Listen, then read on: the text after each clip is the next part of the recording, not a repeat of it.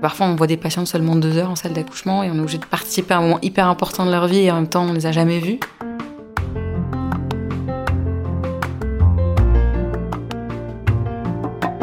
C'est un métier où tous les jours, on a une histoire différente. Euh, de couple, de vie, de nos collègues. Euh, mes collègues et moi, on est en pyjama de bloc toute la journée, on fait des nuits ensemble, donc on se raconte nos vies tout le temps. Bonjour et bienvenue dans Travail Soigné, le podcast des gens qui aiment leur métier et qui en parlent bien. Une fois par mois, je vous invite à découvrir une personnalité, son rapport au travail et sa satisfaction intime d'exercer son métier avec soin. Aujourd'hui, je vous emmène à la rencontre de Pia Laborde, sage-femme à l'hôpital Foch de Suresnes, en banlieue parisienne, dont le métier ne se résume pas, loin s'en faut, à l'accouchement des femmes enceintes. Mais rencontrer Pia, ça se mérite.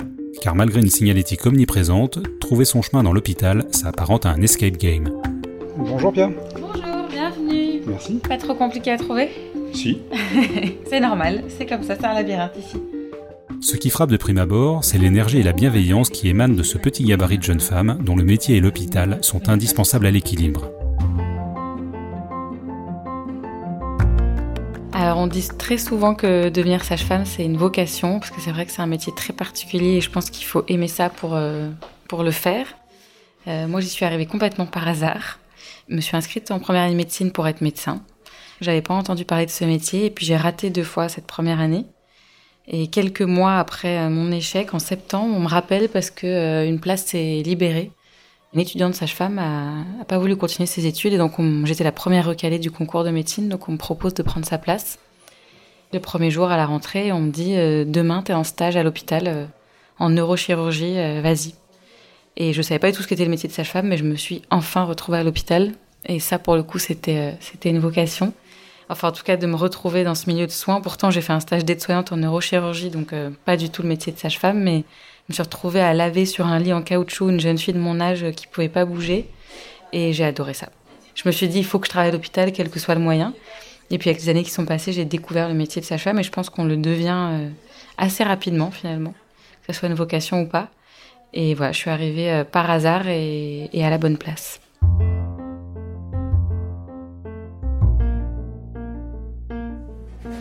Donc ça, c'est la salle de réanimation néonatale. Quand on a des bébés qui vont pas très bien, on les sort des chambres des mamans et on vient s'occuper d'eux ici. On a des machines pour l'oxygène, on a, on a des balances pour les peser, etc. On a les stéthoscopes, on a tout le matériel.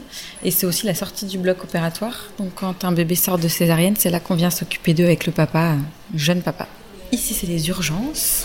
Donc, c'est les brancards où les femmes patientent en attendant d'être vues ou d'accoucher, ça dépend. Par là, on a le box justement d'urgence. On a l'appareil attention, on les interroge, pourquoi elles viennent, euh, est-ce que c'est urgent ou pas. Il y a une infirmière qui leur prend l'attention, qui leur pose des questions, et puis la sage-femme vient ensuite les examiner ici. Et soit elles sont en travail, on les passe en salle d'accouchement, soit c'est une simple consultation et on les voit dans un box de consultation. Et là, de 1 à 9, c'est le numéro des salles. On a 9 salles d'accouchement, donc. La salle 3 est la salle nature où il y a une grande baignoire pour pouvoir accoucher sans péridurale. Euh, et au milieu, c'est le central où on entend tous les bruits, où mes collègues sont en train de remplir leurs dossiers, de surveiller les bébés. On a un écran avec les 9 cœurs des bébés en même temps, ce qui nous permet de pouvoir euh, écrire dans les dossiers et puis en même temps de les surveiller tout le temps. Et on a aussi la tension de nos patientes pour pareil, même si on n'est pas avec elles, voir qu'elles aient une bonne tension, qu'elles ne fassent pas de, de malaise, de choses comme ça. Et puis on entend toujours les bruits, les bips, les téléphones, ça s'arrête jamais. Quand on rentre chez nous, on entend encore parfois les bruits de la salle de naissance aussi.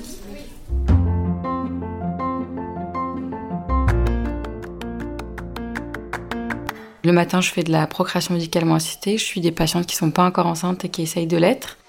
Euh, l'après-midi, je vais faire de l'échographie pour des femmes qui sont enceintes, de la consultation pour des femmes que je vois tous les mois. Et puis le week-end et certaines nuits, quand il faut, je fais de la salle de naissance.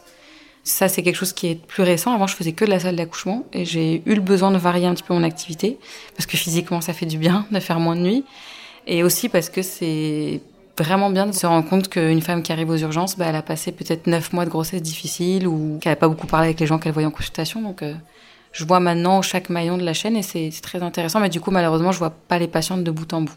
Quand c'est des patientes que j'ai suivies beaucoup et que je connais bien, je passe les voir dans leur chambre. Elles sont ravies de me présenter leur bébé. On débriefe ensemble euh, de leur accouchement, comment elles l'ont vécu, parce que je trouve ça chouette de préparer avec elles en amont ce qu'elles peuvent gérer et sur quoi elles doivent se laisser faire et, se laisser porter, avoir confiance en l'équipe. Combien il pèse 3 kg Pas mal. Bon, avec deux semaines d'avance du coup pour le déclenchement.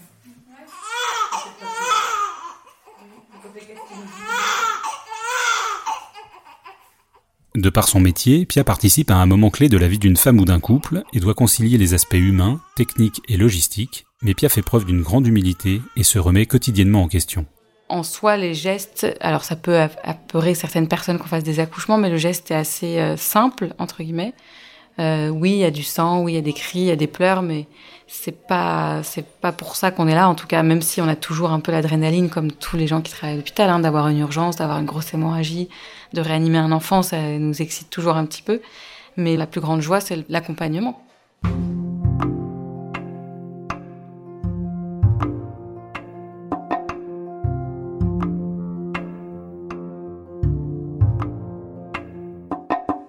Il y a des femmes qui vont tomber sur moi des jours où je serai fatiguée, mal réveillée, où j'aurai appris une mauvaise nouvelle la veille.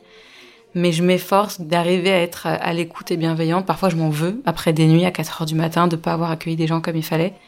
Mais on se remet toujours en question et on, on essaye de faire au mieux et les gens comprennent. Ils sont aussi humains que nous en face de nous, donc euh, ils comprennent qu'il y a des fois où on est moins souriant, moins, moins joyeux, moins en forme. Mais, euh, mais j'adore me remettre en question à chaque fin de journée, de me dire est-ce que j'ai bien fait et est-ce que j'étais parfaitement dans le soin avec eux et pas que dans éprouver quelque chose pour moi, faire un bel accouchement? Non, est-ce que euh, je les ai accompagnés et j'ai exercé les soins comme il fallait? C'est une vraie question que je me pose euh, tous les jours. Et quand j'arrêterai de me la poser, je changerai de métier. Et les moments où je regrette mon comportement, je crois que c'est celui-là, c'est quand c'est un petit peu trop. Euh, bon, bah voilà, c'est facile. la femme qui accouche pour la troisième fois, il n'y a pas vraiment de défi. Mais elle, elle est émue autant que pour ses deux premiers enfants. Donc moi, il faut que j'arrive à être autant investie que pour une femme pour qui c'est le premier bébé et que je vais particulièrement accompagner, entourer. Il faut que je fasse pareil, même si c'est son troisième bébé et qu'elle a l'air euh, complètement autonome. Et au contraire, peut-être m'inspirer d'elle parce qu'elle a plein de choses à m'apprendre parce qu'elle a déjà accouché deux fois. Les femmes me posent souvent la question est-ce que vous avez des enfants? Est-ce qu'on est meilleure sage-femme parce qu'on a déjà accouché? Moi, j'ai pas encore d'enfants, mais est-ce que je ferai mieux mon métier après l'avoir vécu? Est-ce qu'à l'inverse, je vais en vouloir à la sage-femme sur laquelle je vais tomber parce qu'elle fait pas son métier comme le mien? Je pense que c'est pas nécessaire d'avoir des enfants pour être une bonne sage-femme. Mais j'ai hâte de passer de l'autre côté, euh, de devenir patiente à mon tour pour voir ce qu'on peut ressentir dans ces moments-là. Là, le ventre, il a une taille aussi, c'est pour ça qu'on mesure, qui est parfaite. Il bouge bien? Ouais, super bien. Ouais. Alors, ça peut être une des raisons aussi de consulter en fin de grossesse, c'est si un jour vous le trouvez qu'il bouge moins que d'habitude ou pas pareil.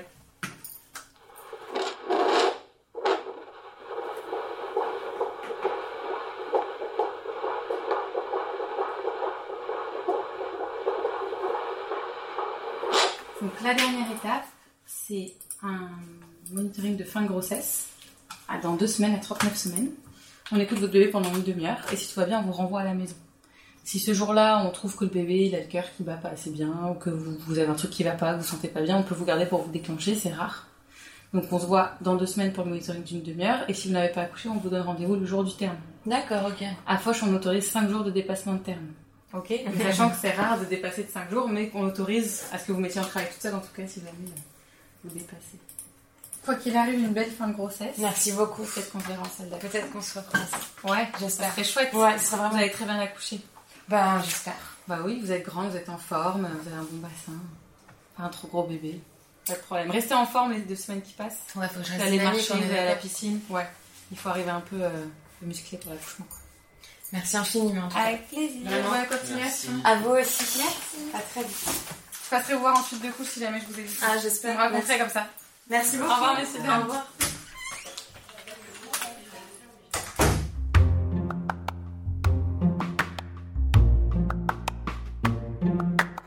Je pense pas qu'on fasse très différemment les unes des autres. Je pense que quelle que soit la patiente sur laquelle on tombe, on s'adapte. Donc, euh, on s'arrange tout pour travailler plus ou moins de la même façon. Je suis très curieuse et j'aime bien poser des questions euh, qui restent entre nous, mais sur euh, le mode de vie des patientes, leur couple, l'arrivée de ce bébé, pourquoi. J'ai une famille qui est recomposée de partout et j'adore les histoires de famille, donc j'essaye de créer le lien avec ça. C'est mon côté un peu curieux, j'espère, qui fait que je suis plus proche d'elle dans ces instants-là. Parfois, on voit des patientes seulement deux heures en salle d'accouchement et on est obligé de participer à un moment hyper important de leur vie et en même temps, on les a jamais vus.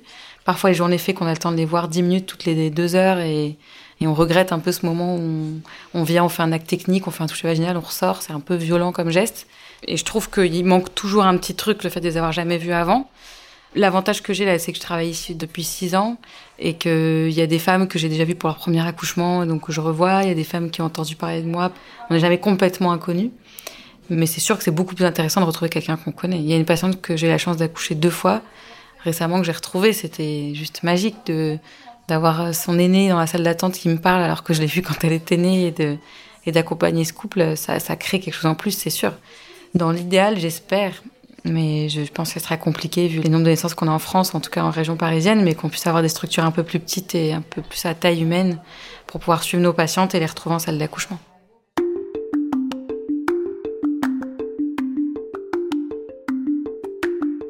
Parfois, ça dure 12 euh, heures de travail, on accouche la patiente à la fin de sa garde, et puis parfois on accouche des femmes qui arrivent sans péridurale, qui accouchent en 10 minutes, et puis on passe à autre chose, mais euh, on fait des césariennes programmées, donc on voit aussi les gens parfois très peu, mais pour des moments très intenses.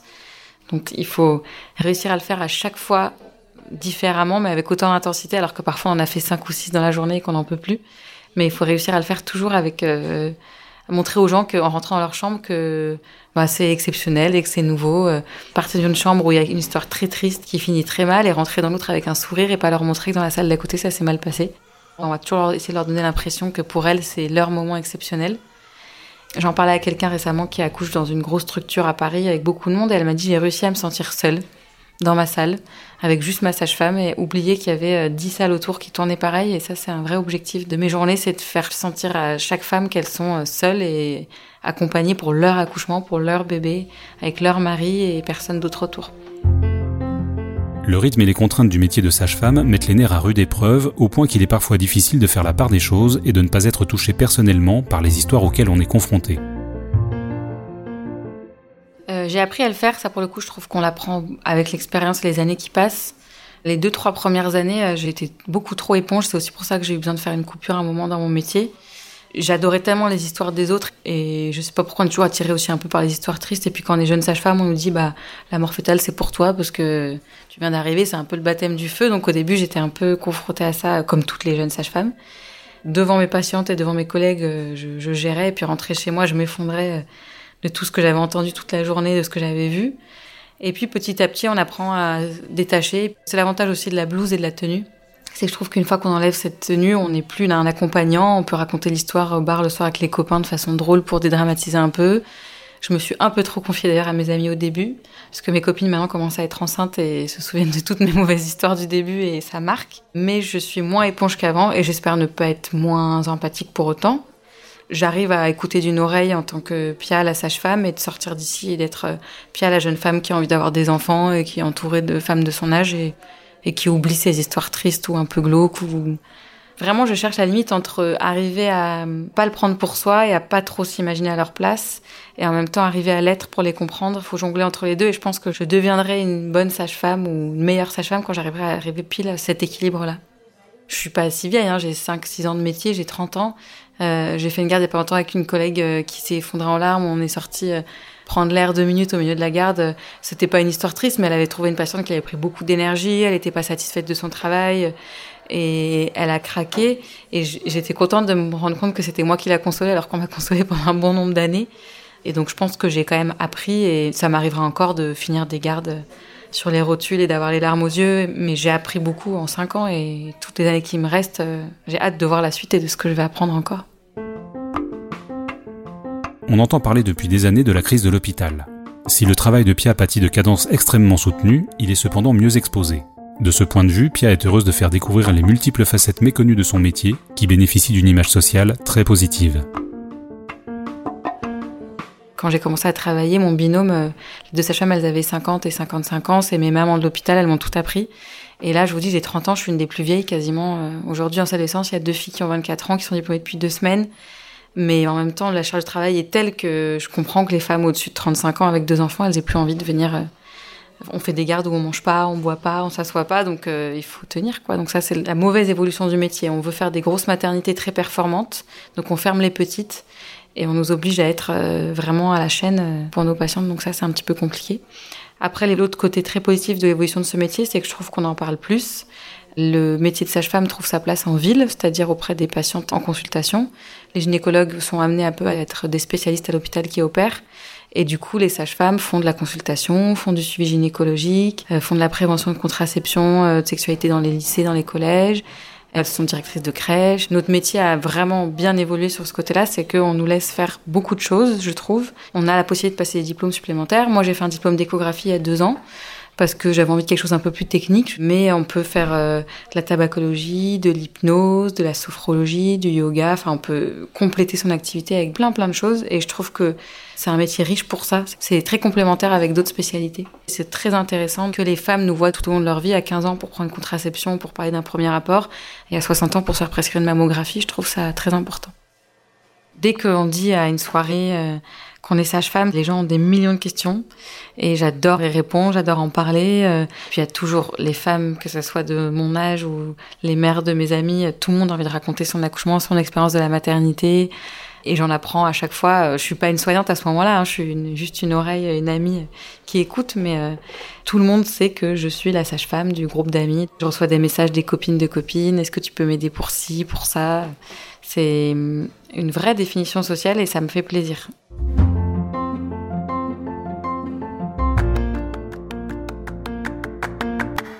J'en parle toujours avec plaisir, mais ma famille adore entendre l'histoire de l'hôpital. Euh, j'ai eu la chance d'avoir ma sœur qui est venue il y a pas longtemps voir un accouchement pour son métier. Elle avait besoin. Elle a dit à ma famille, mais tout ce qu'elle vous dit depuis des années, c'est c'est pas aussi fou que ce que j'ai vu. Euh, c'est elle fait ci, elle fait ça. Et c'est vrai que moi je le raconte avec mon point de vue, mais quelqu'un qui n'a jamais vu un accouchement à l'hôpital, c'est encore plus magique. Donc c'est toujours des bons moments à, à raconter, ouais. Et c'est ça qui intrigue les gens, c'est comment tu peux voir trois bébés naître en une journée, alors que nous, ça sera une fois dans une vie. Moi, ce que je préfère raconter, c'est l'homme sûr de lui, euh, plutôt grand, qui rassure sa femme, qui la porte, euh, et puis qui s'effondre en larmes comme un bébé. On est peut-être les seules personnes à les voir dans ces conditions-là. C'est magique à raconter, ça fait rire les gens, ça leur met les larmes aux yeux. C'est très facile à communiquer, en fait. Je dis ça récemment, c'est tellement toujours un moment de bonheur que ça se communique à n'importe qui. Euh. Pia est extrêmement attachée à l'hôpital, qui lui apporte beaucoup sur le plan personnel et la nourrit des histoires de chacun, parfois mêlées d'émotions fortes. Ça m'apporte beaucoup de reconnaissance, je crois, de la part de mes patientes, de voir, euh, bah là, comme aujourd'hui, une consultation, voir mes patientes qui ont mené une grossesse euh, comme il faut, alors pas forcément grâce à moi, mais avec moi à leur côté. Et ça m'apporte beaucoup. C'est un métier où tous les jours on a une histoire différente. Euh, de couple, de vie de nos collègues. Euh, mes collègues et moi, on est en pyjama de bloc toute la journée, on fait des nuits ensemble, donc on se raconte nos vies tout le temps, mais aussi nos patientes et on n'a pas toujours les histoires en entier, donc on devine, on s'invente des trucs et c'est le plus riche, je trouve, c'est de passer d'une histoire à l'autre et justement on peut changer d'hôpital, de région, de lieu on aura toujours des histoires différentes et j'adore ça.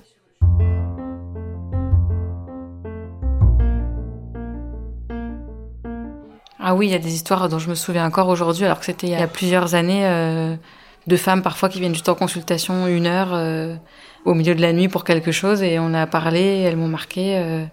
Il y a une dame avec qui je me souviens bien parce que ça m'avait contrariée. On s'était pris la tête aux urgences. Elle était venue pour un truc. Ça l'énervait que je lui réponde pas bien comme il faut. L'obstétrique, c'est ça, hein, c'est compliqué. Des fois, il faut faire des bilans, il faut attendre, il faut reconvoquer, il faut réexaminer. Elle était vraiment très contrariée que je trouve pas ce qu'elle avait. Elle est partie, euh, elle a arraché son monitoring, euh, ce qui écoute le cœur du bébé, puis elle est partie. Et moi, j'étais dégoûtée d'être passée à côté de son appel à l'aide.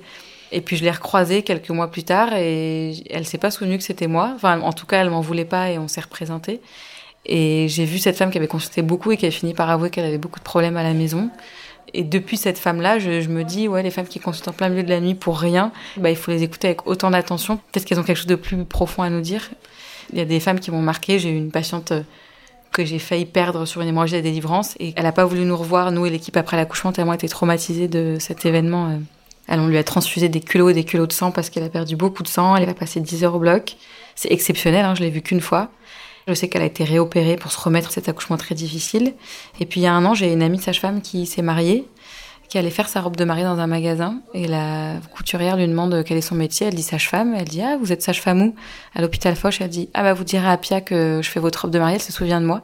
Et c'était cette femme qui avait failli mourir un 16 février sur une garde avec moi, qui faisait la robe de mariée de mon amie deux ans après. Et qu'on s'est retrouvés. Je suis allée à son magasin. on s'est pris dans les bras, les larmes aux yeux.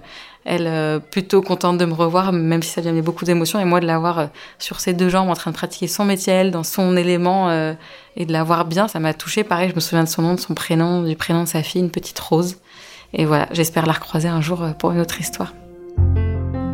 C'est en faisant une pause de six mois dans son activité que Pia s'est rendu compte à quel point son métier était essentiel à son équilibre. Et je suis frappé de voir avec quelle modestie Pia estime la portée de son travail. Euh, moi, je travaille depuis 2014 euh, dans le même hôpital, ici à l'hôpital Foch. Et j'ai pris une pause de six mois il y a deux ans pour voyager. C'était un rêve, donc euh, je suis allée jusqu'au bout et j'ai découvert en voyage que je parlais tous les jours de mon métier et qui me manquait énormément. j'avais besoin d'une pause parce que je pense qu'il faut s'aérer l'esprit et que j'avais beaucoup travaillé pendant trois ans, de jour comme de nuit, donc j'avais besoin de cette pause pour moi. Mais je me suis rendu compte que c'est un métier qui faisait partie de, mon quotidien et que je pouvais pas complètement l'éliminer. Et il faut savoir prendre des vacances régulièrement comme tout le monde. Il faut savoir avoir une vie complète à côté, mais j'ai besoin d'être à l'hôpital. Et j'aurai toujours besoin, je crois. Je pense que c'est... J'aime pas trop le mot thérapie, mais je, je vais bien parce que je vais au travail. Comme j'adore être à l'hôpital, il faut trouver du temps où on l'est pas et se reposer, mais euh, je suis très satisfaite après une bonne journée de travail. Je suis bien dans ma vie personnelle si j'ai effectué une bonne journée, si j'ai eu de beaux accouchements, des belles consultations, des échographies. Euh, annoncer des sexes aux parents, c'est génial et j'adore rentrer chez moi et l'avoir fait. Je sais pas si ça se dit, mais vraiment, j'ai l'impression d'être utile certains jours, donc c'est très satisfaisant. Cette belle rencontre avec Pia se conclut de la plus jolie des manières, car depuis notre enregistrement il y a quelques semaines, Pia attend son premier enfant et va enfin pouvoir passer de l'autre côté du miroir. Nous lui souhaitons la plus épanouissante des grossesses et beaucoup de bonheur pour les années à venir. Si vous avez aimé ce podcast, n'hésitez pas à le montrer sur votre plateforme d'écoute préférée. Un abonnement, des petites étoiles et un commentaire sont très importants pour qu'il puisse être découvert par d'autres auditeurs. Mais surtout, parlez-en autour de vous. Vous pouvez suivre Travail Soigné via les comptes Stéréolab sur Instagram, Twitter et Facebook et m'envoyer vos suggestions pour de prochains épisodes. Merci pour votre écoute et à très bientôt.